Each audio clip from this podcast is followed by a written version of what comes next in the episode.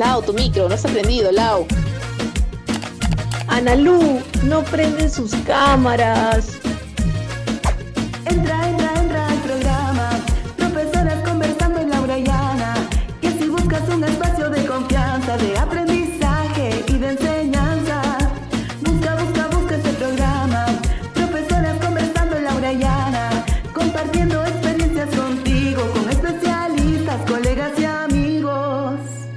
Esto es Profesoras Conversando, un espacio colaborativo para docentes de educación superior. Me llamo Laura Escobar y estoy apasionada y comprometida con la educación.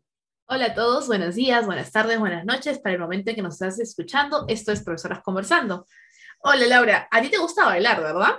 Pues sí, sí, sí, sí, siempre le meto el, el bailongo. Así me gusta, así me gusta, eso es bueno, eso es bueno. Hace poco ha sido el día de la canción criolla, así que nos toca bailar. Así que a todos los que nos están escuchando en este momento, los invitamos a que dejen de hacer lo otro que están haciendo mientras que nos escuchan, para que puedan bailar, para que podamos bailar un poco a través de este pequeño remix que les vamos a dejar ahorita, a través de los audífonos o los parlantes, eh, donde sea que estén, estén en el trabajo, están en la casa, salieron a correr, salieron a caminar, lo que sé yo, están limpiando ahí la sala, pongan un pausa a eso y se pongan a hablar con nosotras con este remix de música peruana que les vamos a dejar.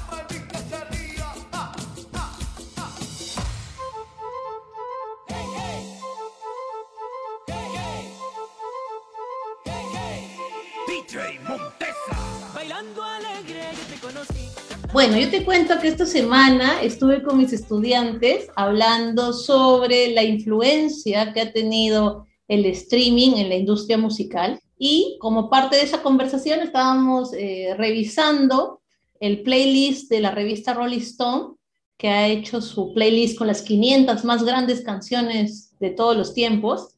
Y en esas canciones aparecía, por ejemplo, bueno, aparecía, aparecía Daddy Yankee con la gasolina en el puesto número 50.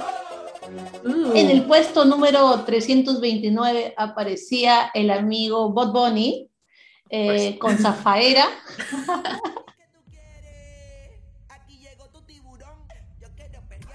Oye, esa ahorita no la escucho, ¿ah? Mira, yo me he vuelto experta con mis estudiantes. O sea, yo digo, hace dos años, hace dos años no sabía nada de Bot Bunny, ni J Balvin. En otro, más adelante sigue J Balvin con Cardi B y con, este, y con Daddy Yankee también con una canción que se llama I Like It. Bueno, y en el cuarto lugar ya aparece alguien que me gusta, que es Selena, Ah, está buena. aparece Selena. También hay un músico brasilero que en este momento no tengo el nombre porque no, no, no, no, no, no era de mis conocidos. Me parece que es una canción setentera, ochentera. Eh, y de ahí también aparece, eh, la, también aparece la gran, la icónica Celia Cruz. Uh. Eh, entonces, pues, la vida es un carnaval. Buenísimo. Y también aparece Santana. Qué bueno que aparece Santana. Uf, Y fue, fue interesante, ¿no? Estábamos conversando con mis alumnos sobre la música, sobre cómo el streaming ha movido toda la industria musical, ¿no? Cómo hacen los artistas, cómo hacen los productores, la gente que recién empieza en la música. Entonces, sí, fue interesante hablar de eso durante la semana con mis estudiantes. Interesante, la música tiene, tiene un gran efecto en, en todas las cosas, ¿no? Hay muchos estudios que hablan acerca de cómo la música afecta tu desempeño, tu concentración. Yo hace poco que estoy escribiendo mi tesis de la maestría, descubrí que el reggaetón antiguo me motiva a escribir la tesis. Entonces le pedí a mi asistente que le encanta el reggaetón, le digo, pásame una de tus playlists y me pasa una de tus playlists y no les miento, gente, ¿ah? Tres páginas, así como en 20 minutos escribiendo, ta, ta, ta, me motivó. Y, y a mí no me gusta mucho el reggaetón, pero resulta que esa es mi, mi motivación. No sé si era para que mientras más rápido escribo, más rápido termino de escuchar esto, no sé, pero el punto es que funcionó. Entonces el episodio de justamente habla acerca de la música, pero vamos a hablar de la música peruana, de cómo es que trasciende fronteras, cómo es que también se vuelca en las aulas, ¿no? Cómo podemos trabajar con ella. Así que para ello le voy a pedir a Laura que nos cuente quién es nuestra invitada para el episodio de hoy. Bueno, hoy día tenemos a Nadia Calmet. Es bailarina, actriz, coreógrafa, folclórica, una súper profesional peruana especializada en la cultura afroperuana. Es licenciada en turismo y hotelería con estudios en políticas públicas para poblaciones vulnerables, desarrollo infantil y así como también se ha desarrollado en arteterapia, educación intercultural y artista comunitario en la Universidad Cal State. Tiene más de 20 años de experiencia participando en intercambios culturales con organizaciones en más de 30 países. Actualmente es directora del Centro Cultural Afroperuano Lima y directora artística de Viva Perú Dance Academy en Utah y la compañía de experiencia afroperuana en Los Ángeles, lo que le permite continuar con el propósito de reivindicar y hacer la diversidad peruana visible. Bienvenida, Nadia. Bienvenida, Nadia, profesoras conversando. Hola chicas, wow, qué lujo estar con ustedes hoy. Gracias por invitarme. No, gracias a ti por aceptar la invitación de estar en este episodio tan especial que se acerca a la música, que creo que es algo que las tres compartimos. Y nos gustaría que nos cuentes cómo es que te inicias en el arte. En el seno familiar, yo he tenido el privilegio de haber nacido en una familia musical donde la música peruana era parte central de nuestra educación, ¿no? Es decir, yo recuerdo los domingos cuando la familia estaba reunida, lo que sonaba en la radio era música peruana. Entonces yo creo que mi desarrollo artístico viene por esa raíz, ¿no? Escuchar a mi abuela cantarme panalibios, recitar poesías, cantando valses a mis abuelos, mis tías. Eh, eso ha generado pues una herencia ¿no? cultural eh, a temprana edad. Entonces yo creo que ahí empieza todo.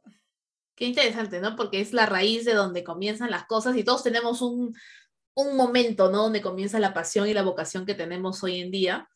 Y qué importante saber de, de dónde nace eso. Nuestros gustos musicales, ¿no? Sí, yo también me acuerdo de, de niña tener diferentes influencias, ¿no? Mi tío ahí con los vinilos de música salsa, eh, mi mamá poniendo los boleros, eh, la radio de boleros en la mañana para despertar, eh, mi otra tía con las rancheras, mi otra tía fanática de José y José, ¿no? Con las baladas así cortavenas. Entonces, las diferentes influencias que uno va teniendo en el seno familiar, ¿no? Y también luego cuando te empiezas a desarrollar en el colegio, de adolescente. Entonces, qué interesante que nos cuentes eh, que tú has venido de una familia de artistas. Eh, yo te quería preguntar, algunas universidades tienen también sus espacios donde se desarrollan arte, música, danza y cultura, ¿no? Y hay centros culturales donde se promueve que la comunidad universitaria aprenda distintas artes escénicas. Nos gustaría que también nos cuentes cómo ha sido tu experiencia al difundir la música afroperuana en el mundo académico, tanto en nuestro, en nuestro Perú como en el exterior. Esa, esa ha sido una tarea, sigue siendo una tarea maravillosa, ¿no? Como mencionábamos anteriormente, la música es parte de la construcción de tu identidad. Sin embargo, muchas veces en nuestro país eso pasa como inconsciente, digamos. ¿no? Cuando esa construcción de la identidad se hace consciente, es decir, empiezas a generar la construcción de gustos, preferencias, empiezas a, a utilizar métodos para comunicarte en la sociedad, entonces estás construyendo tu identidad, ¿verdad? Cuando eso pasa a un espacio académico, la mayoría regresa a su herencia ancestral. Es decir, mis tías, mis abuelos, mis primos, el vecindario en el que crecí va a determinar mis gustos y preferencias por determinadas eh, estilos, géneros, en este caso musicales, ¿no?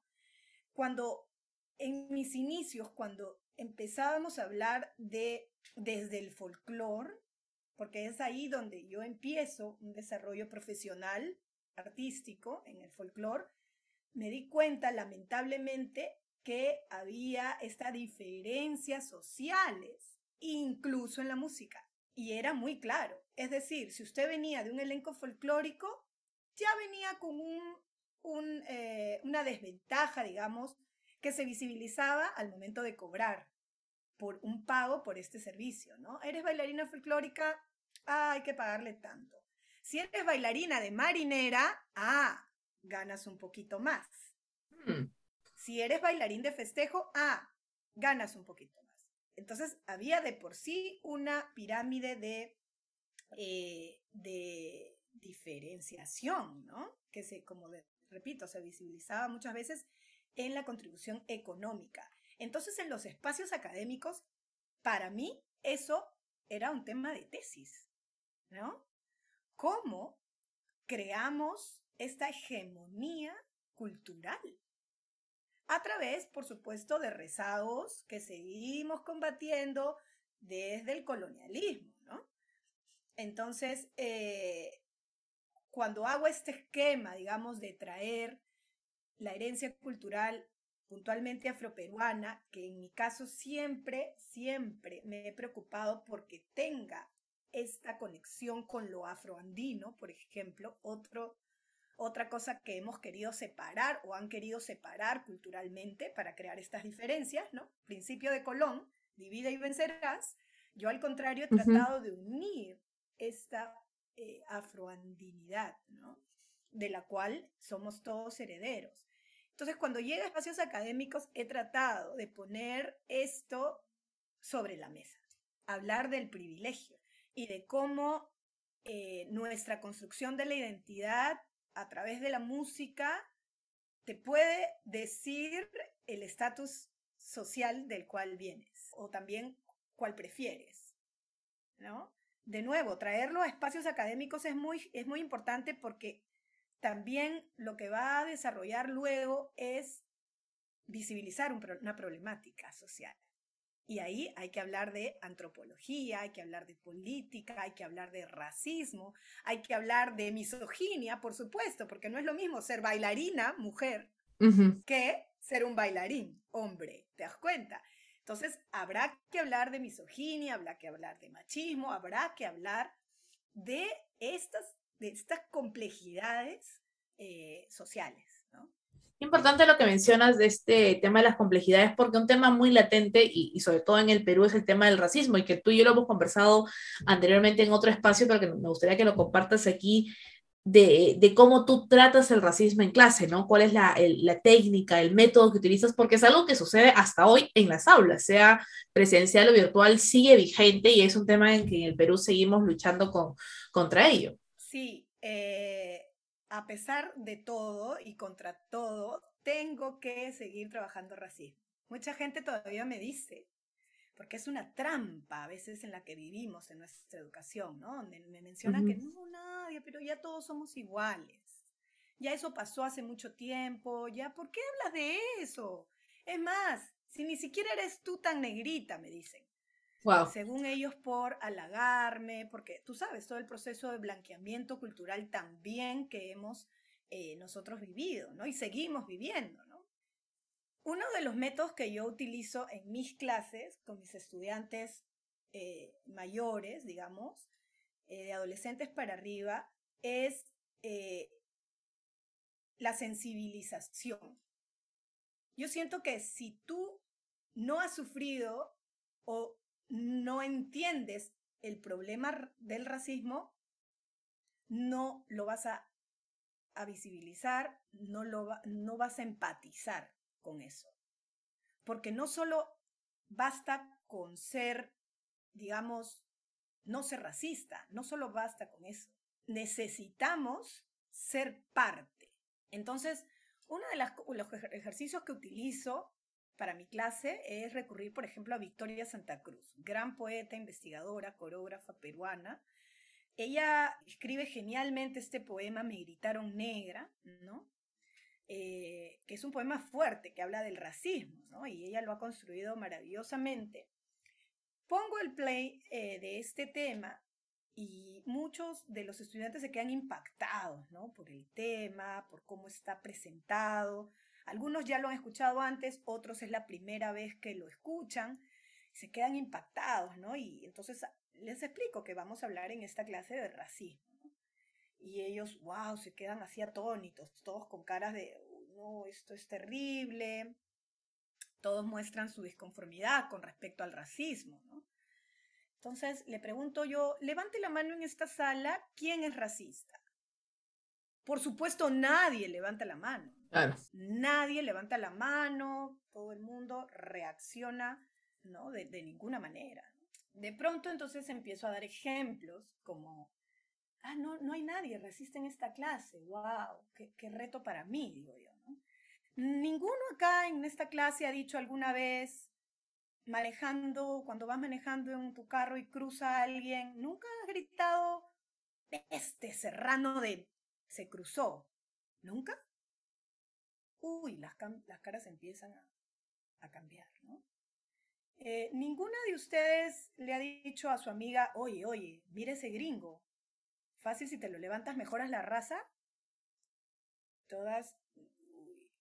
O cuando ves a un niño blanco, ¿no? Uy, qué lindo, te salió blanquito, dicen. Y así una serie de sucesos coloquiales que ocurren día a día. Entonces todo, todos empiezan a transformarse, todos empiezan como, uy, sí, yo he dicho eso en algún momento, uy, ¿no? Entonces vuelvo a hacer la pregunta. ¿Quién en esta aula es racista? Todos levantan la mano. Es en ese momento que yo digo, entonces puedo empezar a trabajar con usted. Porque si usted no entiende que es parte del problema, no va a poder trabajar en la solución. Y el racismo es un problema de la sociedad donde usted y yo somos parte. Los primeros actos de racismo los he vivido en mi casa, señor, señora. En una casa afroperuana como la mía se decía, come bonito que parece serrano. ¿Por qué te gusta andar con tanto cholo? Y eso eran comentarios naturales. O sea, se ha naturalizado el racismo y lo que es peor, muchas veces se ha camuflado en la comedia. Gente me dice, no, pero es una bromita. Señor, hay tanto de qué reírse que reírse del grupo étnico o la ascendencia étnica de alguien resulta un acto de suma ignorancia. Tengo muchísimas otras cosas que sí me parecen muy graciosas y divertidas, pero camuflar este problema con la comedia definitivamente es algo que no, no voy a ser parte. Entonces, este ejercicio, por ejemplo, es uno de los cuales me resulta muy, muy, porque además el arte te, te permite esto. El arte, el teatro, la danza integral, el teatro, la danza y la música, te permite entenderlo desde una de un lugar un poco más orgánico, sin que sea la, la mera juzgona, el mero ¿por qué tú? No, sino desde un trabajo artístico que se vuelve incluso terapéutico. Tengo estudiantes que terminan llorando así intensamente después de hacer el poema. Tengo estudiantes que ni siquiera pueden mencionar la palabra negra. Yo les digo, es, es un personaje el que está aquí, no eres tú. Necesito que lo proyectes, que lo saques, que seas parte del problema y que digas este negra con intención para que sane ahí adentro eso que tenemos medio oculto debajo de la alfombra. Hay gente que no puede, los estudiantes dicen no. Eso a mí me genera, me llama mucho la atención, ¿no? Porque entonces te das cuenta de que para algunos resulta mucho más difícil entender que somos parte de esto y que el racismo no solamente es por el color de la piel. ¿Te das cuenta? O solamente para los afrodescendientes. Todas las minorías hemos sido, somos víctimas de racismo. Si no, pregúntale a los asiáticos, ¿verdad? Pregúntale a los andinos, hay que preguntar. En nuestro caso, que es más visible todavía, porque es un país mayoritariamente andino, los, descendientes de andinos seguimos eh, luchando contra esto, ¿no? Entonces, todo aquel que se haya sentido discriminado en algún momento es parte del problema. Y la única forma de combatirlo es ser consciente de esto, hablar de esto, no pasarlo por agua tibia, como es que nos han enseñado, para Claro. evitar, no, yo quiero evitar el conflicto, no tiene que ser un conflicto. Claro, qué importante lo que dices, Nadia, de poder generar espacios de conversación al respecto. Me has hecho acordar que hace unos años eh, salió el comercial de un colchón y en el colchón hablaban de dos chicas, ¿no? De una que se había comprado el colchón y de la amiga que se, echa- se- se- se echaba el colchón, que era una amiga claramente afroperuana, ¿no? Entonces, eh, fue un comercial que pasó por, no sé, un viernes o un jueves y que a las 24 horas los tuvieron que sacar, eh, que generó bastante polémica. Entonces, yo me acuerdo que yo llegué el sábado a la clase. Nosotros somos, yo, yo eh, soy profesora de una carrera de comunicación audiovisual. Entonces les dije, ¿qué pasó en las redes ayer? Siempre llegaba así, los sábados preguntaba, ¿y esta semana qué pasó en las redes? A ver, cuéntenme, ¿qué, qué han visto ustedes? Porque cada uno ve lo que sale su algoritmo, ¿no? Entonces, ¿qué han visto ustedes? Y, compartamos. Y claro, y- y- y también, ¿no? Les dije, ¿qué les parece, no? O sea, ¿cuántas manos han pasado desde que, desde que se produce la historia hasta que se graba, hasta que se edita, hasta que, desde que acepta el, la agencia de publicidad, manda la idea del creativo, la empresa acepta, se graba, todo, o sea, claro, yo lo trataba de explicar desde la carrera, ¿no? Todo lo que ha pasado, ¿no? ¿Por cuántas manos ha pasado esto? Y nadie dijo nada. hasta llegar a redes sociales. Entonces, claro, así como, o sea, es importante que hablemos, tú lo hablas desde tus clases de teatro, de música, busquemos la manera de, de hablarlo desde nuestros cursos, tal vez, porque nuestros alumnos no, su mundo es tan pequeño, y también in- incluyéndonos de los profesores, nuestro mundo a veces es, es, este, no es, es una burbuja, como siempre les digo a mis estudiantes, nosotros vivimos en una burbuja y somos los responsables de ver cómo hacemos para, para ponerle ahí un, un alfiler esa aguja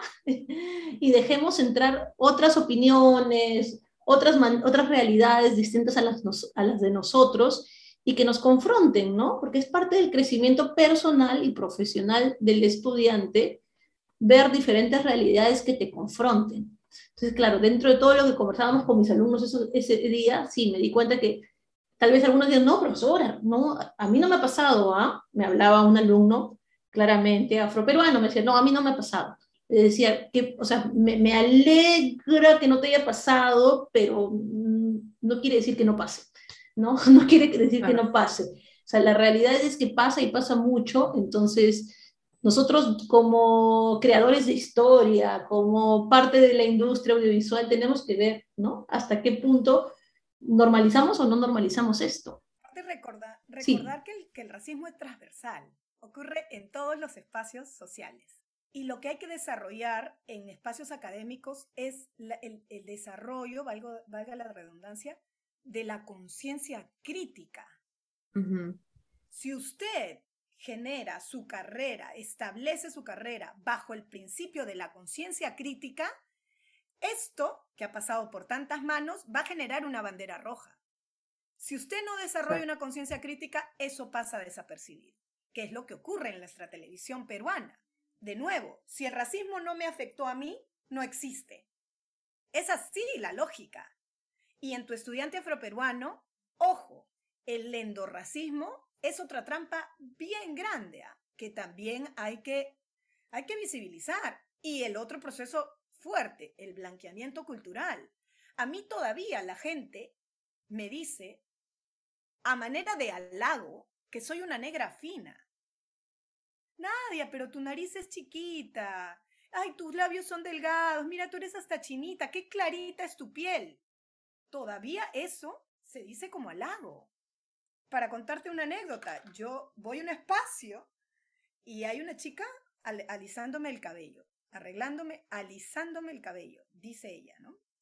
Y empieza a decirme, ¿no?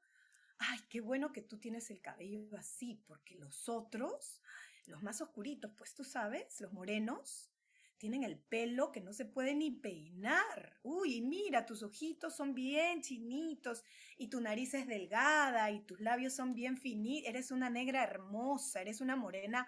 No te incomoda que te diga negra, ¿no? Yo la escucho. Porque sí, porque hay pues negros y negros, ¿no? La dejo hablar, la dejo hablar hasta un momento y le digo, ¿sabes qué? La persona que has descrito luce como mi abuela. entonces recién en ella ocurre algo que espero afecte positivamente, que se llama vergüenza de lo que acaba de decir.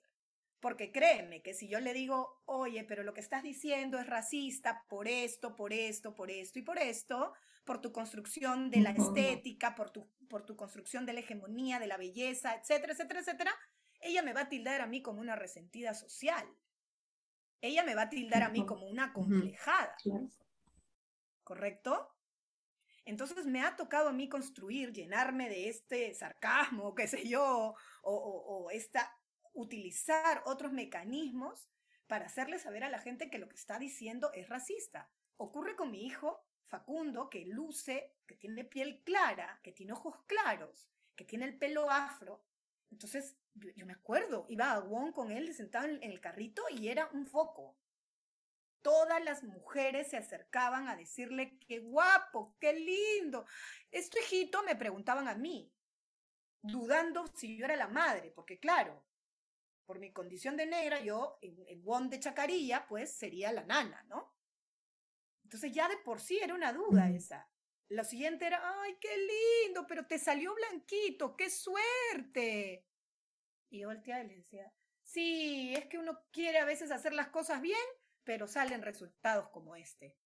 Vieran la cara de las señoras que yo, "Sí, permiso, buen día, y se quedaban así, ¿no?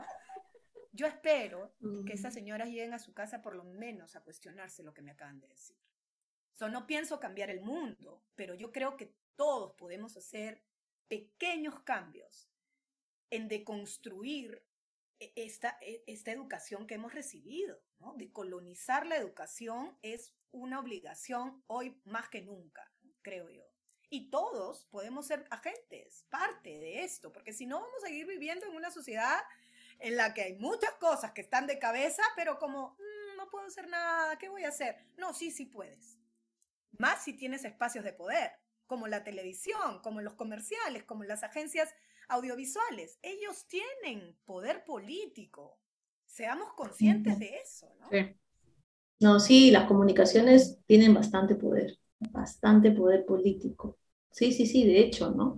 O sea, nos ponen en agenda lo que hablamos, lo que decimos, de lo que comentamos. Claro, las, las cortinas de humo y demás, o sea, hay tanto ahí que uno no se da cuenta y como lo decía Laura, ¿no? Eso de preguntarle al alumno qué ha pasado el fin de semana, también te, te ve cuáles son sus preferencias, a qué voces se escuchan, a qué, quiénes siguen. Y en verdad los profesores también estamos en una situación de poder, ¿no? De qué les enseñamos también a los alumnos, lo que mencionabas hace un rato de conciencia crítica. Porque ese publicista que hoy está en esta agencia de publicidad, ¿no es cierto? Tuvo profesores que le avalaron los chistes, ¿no es cierto? Eh, la gracia, la creatividad, ¿no es cierto? Y demás. Tuvieron profesores que dijeron, ay, sí, eso va a pegar, ¿no es cierto? Qué gracioso que eres o qué creativo que eres, ¿no? Entonces se lo avalaron, le, le, le, le aprobaron el proyecto, la campaña, qué sé yo, y, y así siguió, ¿no? Entonces no hubo alguien que levantara la bandera roja y le dijera, oye, por aquí no va, ¿no es cierto? Así no es. Entonces también como docentes tenemos esa, esa autoridad, ¿no? De enseñarles y de qué le enseñamos y qué incentivamos en ellos y cómo hacemos este, las clases, ¿no? Qué dinámicas utilizamos, ¿no? Eh, y, y, hablando también de ese tema, es cómo podemos, desde nuestra posición de, de, poder y de docentes, también motivar a nuestros alumnos que, que conozcan la música peruana, porque muchos hasta se avergüenzan de la música peruana. ¿No? De, de, de, del tipo de música que es, ¿no? De, de, dónde viene esa música, ¿no? Entonces, ¿cómo podemos nosotros incentivarlos a que estén orgullosos de, la música peruana, que de pronto desarrollen dotes artísticos? O sea, yo soy una nula tocando instrumentos musicales y bailando soy una descoordinada total, pero estoy segura que muchos de mis alumnos en algún momento se han tenido sus, sus dotes artísticos. Entonces, ¿qué estrategias podríamos utilizar también? Yo creo que nadie ama lo que no conoce, ¿no? Eso hay que partir por ahí. Cierto, muy cierto. Si usted eh, desarrolla de nuevo aprendizaje cultural, primero hay que validarlo. Y recordemos también que nuestra música peruana ha surgido pues de la resiliencia. No fue famosa de la noche a la mañana. Nadie se sintió orgulloso de repente. No, ahora estamos viviendo un boom de peruanidad donde todos nos sentimos súper orgullosos de ser peruanos. Recuerden que las generaciones anteriores, hacer música criolla era hacer música de barrio, música del pueblo, folclor, el término folclórico ya es un término despectivo.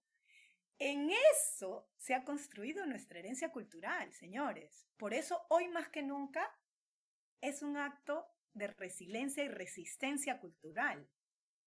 Si usted entiende eso, entonces toda la perspectiva va a cambiar. Eso es el punto número uno. Siguiente, luego que la música peruana es aquello que nos hace únicos. Porque claro, nosotros como, como comunidad recibimos mucha, eh, mucha música extranjera, ¿no? Y acordémonos también que hemos vivido procesos como el terrorismo, el terrorismo interno, el etcétera, que nos ha llevado a mirar lo extranjero como positivo, ¿no? Siempre lo foráneo es mejor, ¿no?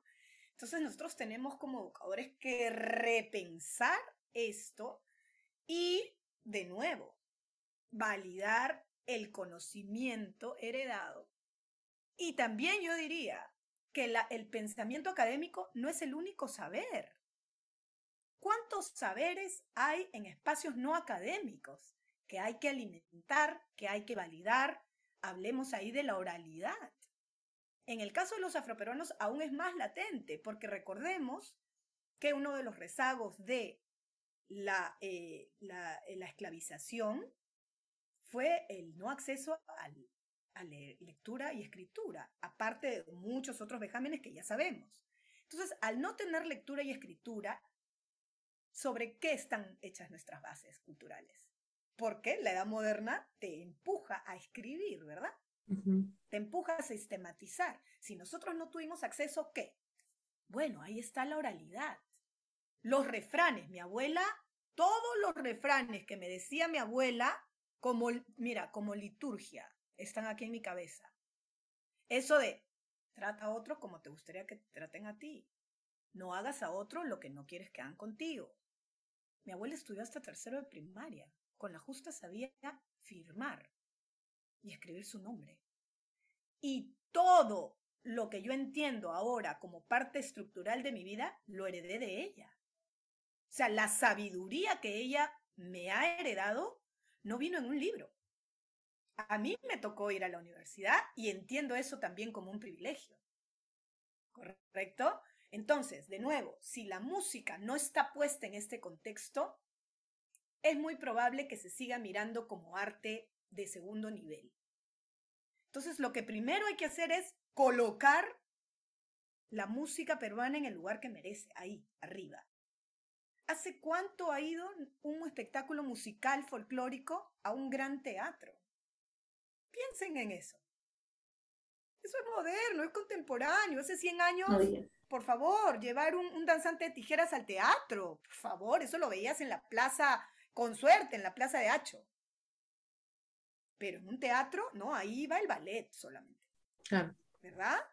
y tú pagabas tu entrada y, bien contento, o venía algún elenco extranjero y ahí sí había que pagarle. Pero peruano, cultura peruana, consumir arte peruano, eso es actual, es una gran labor que están haciendo todos los cultores, artesanos, el área gastronómica, etcétera. Entonces hay que colocar primero ahí, en ese lugar, la música y darle el valor que tiene para que entonces ingrese de esa manera a los estudiantes.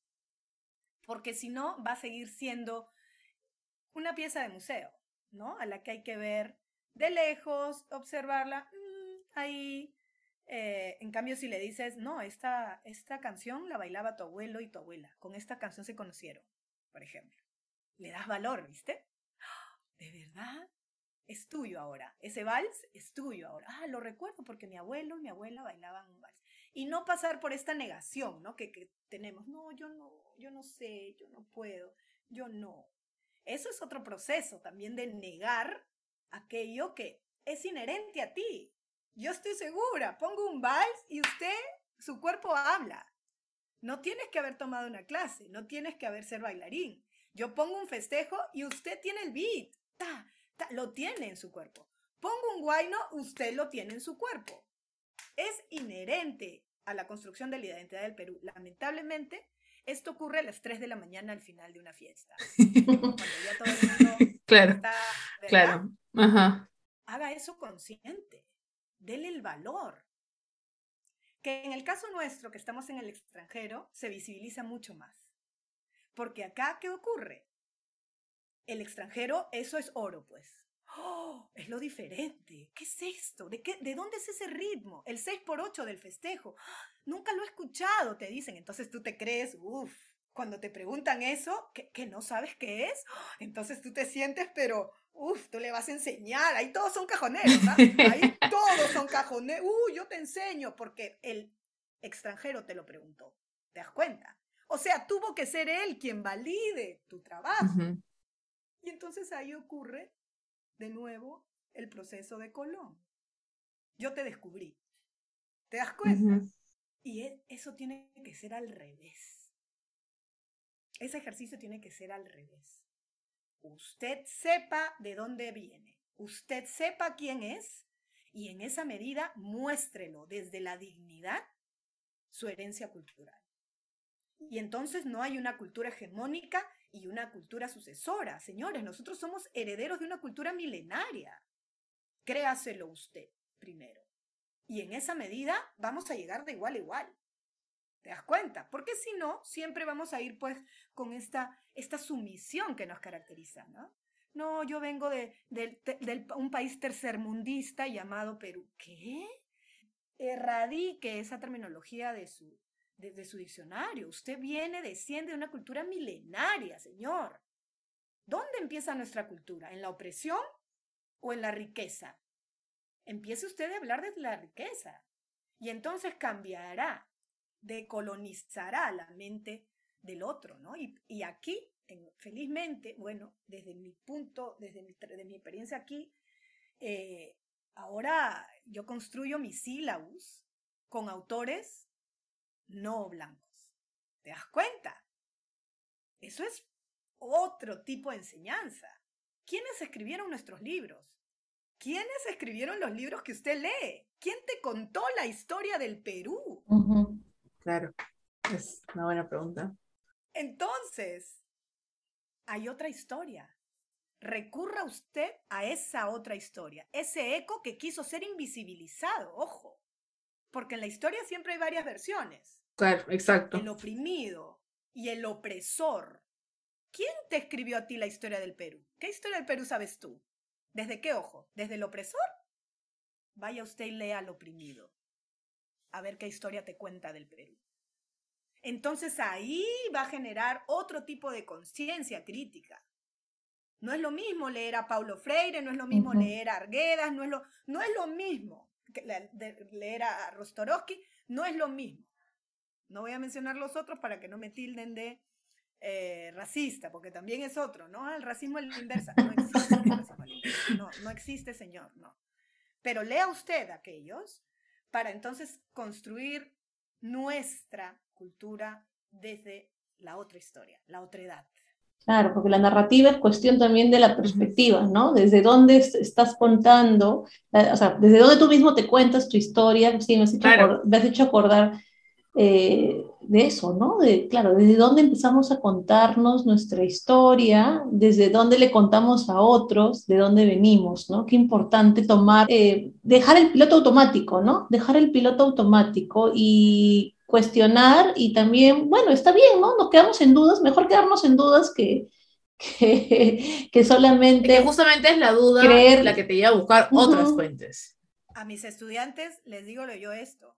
¿Y usted por qué cree que yo le estoy diciendo la verdad? Yo también les digo eso. Claro, Yo aquí estoy ejerciendo un poder sobre exacto. Ajá. ¿Y quién le dice a usted que lo que yo le estoy diciendo no es mentira? Vaya usted y busque. Y confronte esto que la, que la profesora le está diciendo. Entonces ahí yo he creado conciencia crítica. Porque si no estoy creando borregos y este sistema hegemónico opresor quiere borregos, yo en mi clase no me lo permito. Porque si no, ¿qué hago aquí parada? Les pongo a más a todos, o, ¿no? Puntaje aprobatorio y ya váyanse todos al siguiente grado. Yo quiero, si uno de ustedes hace el cambio, que ojo, el cambio empieza adentro. Como bien decía Victoria, el enemigo vive en casa.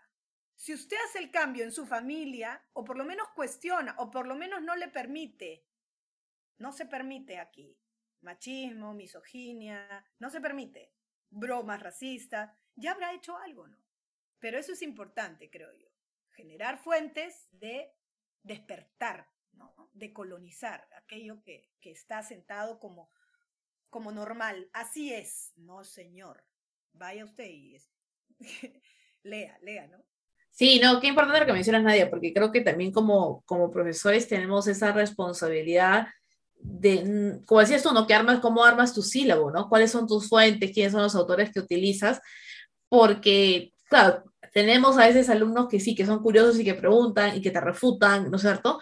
Como también tenemos alumnos que dicen, bueno, ya he venido a aprender y confío en el juicio de la profesora, ¿no? Y igual leer lo que, pero si el juicio de la profesora o del profesor es solamente este tipo de autores o este tipo de información, entonces estamos crea criando, cri criando, ¿no? Como fueran hijos, estamos formando eh, borregos, como decías tú, ¿no? Que simplemente aprenden lo mismo y siguen con el mismo libreto, con el, con el mismo discurso. Entonces hay una, doble responsabilidad, ¿no? Entre que les enseñamos a los estudiantes a cuestionar, a preguntar, a, oye, anda a la biblioteca, anda en Google y busca, ¿no? Google Scholar y demás cosas. Y también qué les ofrecemos nosotros a ellos en clase. ¿no? Qué variedad de recursos, ¿no? De los diferentes puntos de vista, de autores que se contradigan también. Yo tenía un profesor de política que la tarea de él era que nos dejaba una lectura para la semana y en parejas teníamos que buscar una lectura que contradijera el paper que le había buscado. Y era profesor, yo estoy de acuerdo con lo que el paper decía, por ejemplo, no eh, tal cosa de la guerra. Le decía, no me interesa si estás de acuerdo. Tú buscas un paper que sustente una idea totalmente opuesta. Y era, ¿por qué? ¿No? Y era, ese era el trabajo. Cada semana era un paper diferente, de una idea diferente sobre la guerra, sobre la paz, sobre los conflictos, sobre, la, sobre lo que sea, ¿no? Y era buscarle siempre eh, la, la, contra, ¿no? Y era un ejercicio para ver, ah, mira, eso es lo que piensa el otro lado, esos son sus argumentos, ¿no es cierto? Y no con la intención de cambiar nuestra idea, pero por lo menos tener la figura completa de, respecto a un punto, ¿no? Y que es importante en temas tan sensibles como la identidad, el racismo, ¿no es cierto? El, el amor a, a, lo tuyo, que creo que es muy, muy importante. Y estoy segura que Laura está de acuerdo conmigo que este episodio nos ha dejado varias cosas para pensar. Claro que sí. De hecho, ¿qué poder tenemos los docentes y cómo podemos hacer el cambio, no? O sea, a veces hay profesores que, claro, están bien preocupados o eh, vamos a preocuparnos porque hoy tenemos tal logro y tenemos que cumplir tal logro y tenemos que llegar con tal evidencia a, a, a, fin de semestre, porque tenemos que poner las notas. Por ejemplo, yo la próxima semana digo ya, semana de poner notas, semana 14. este, pero no es solo eso, ¿no? Sino que claro. también estás, no solamente estás, estás siguiendo un guion, ¿no? O sea, también te puedes salir del guion. Qué importante Exacto. también es salirse del guion de vez en cuando, porque sabes que vas a sumar más ayudando a tu estudiante o simplemente haciéndolo pensar, haciéndolo pensar y no, somos agentes de cambio, lo que siempre les digo a mis estudiantes, nosotros somos agentes de cambio. Desde la comunicación somos agentes de cambio. Uh -huh, uh -huh. Sálgase del guion, por favor, porque además lo único constante es el cambio. Exacto. Lo que se escribió hace 50 años aplicaba ese contexto. Hoy tal vez es obsoleto. ¿Te das cuenta?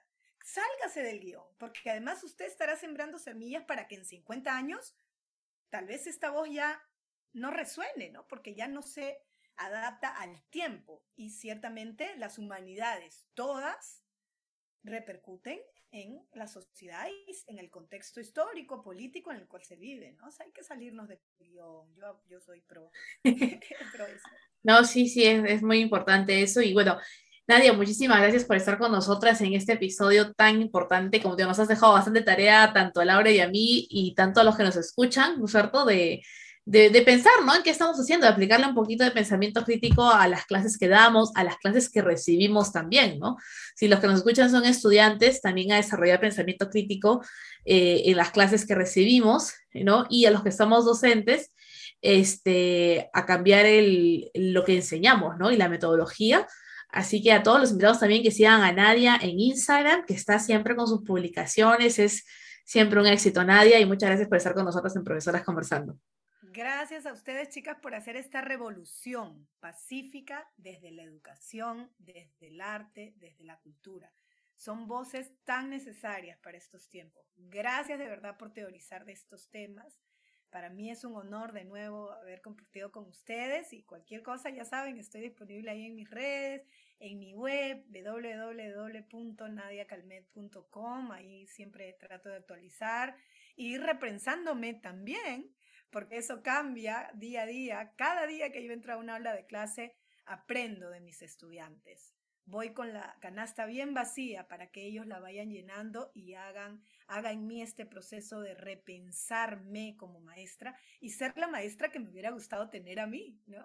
Gracias chicas, gracias de verdad, que tengan un hermoso día y a todos los que nos han escuchado también. Gracias. Gracias Nadia, gracias Ana Lucía. Esto fue Profesoras Conversando, un espacio colaborativo para docentes de educación superior. Nos vemos, cuídense. Adiós. Lau, tu micro, no has aprendido, Lau. Analú, no prenden sus cámaras.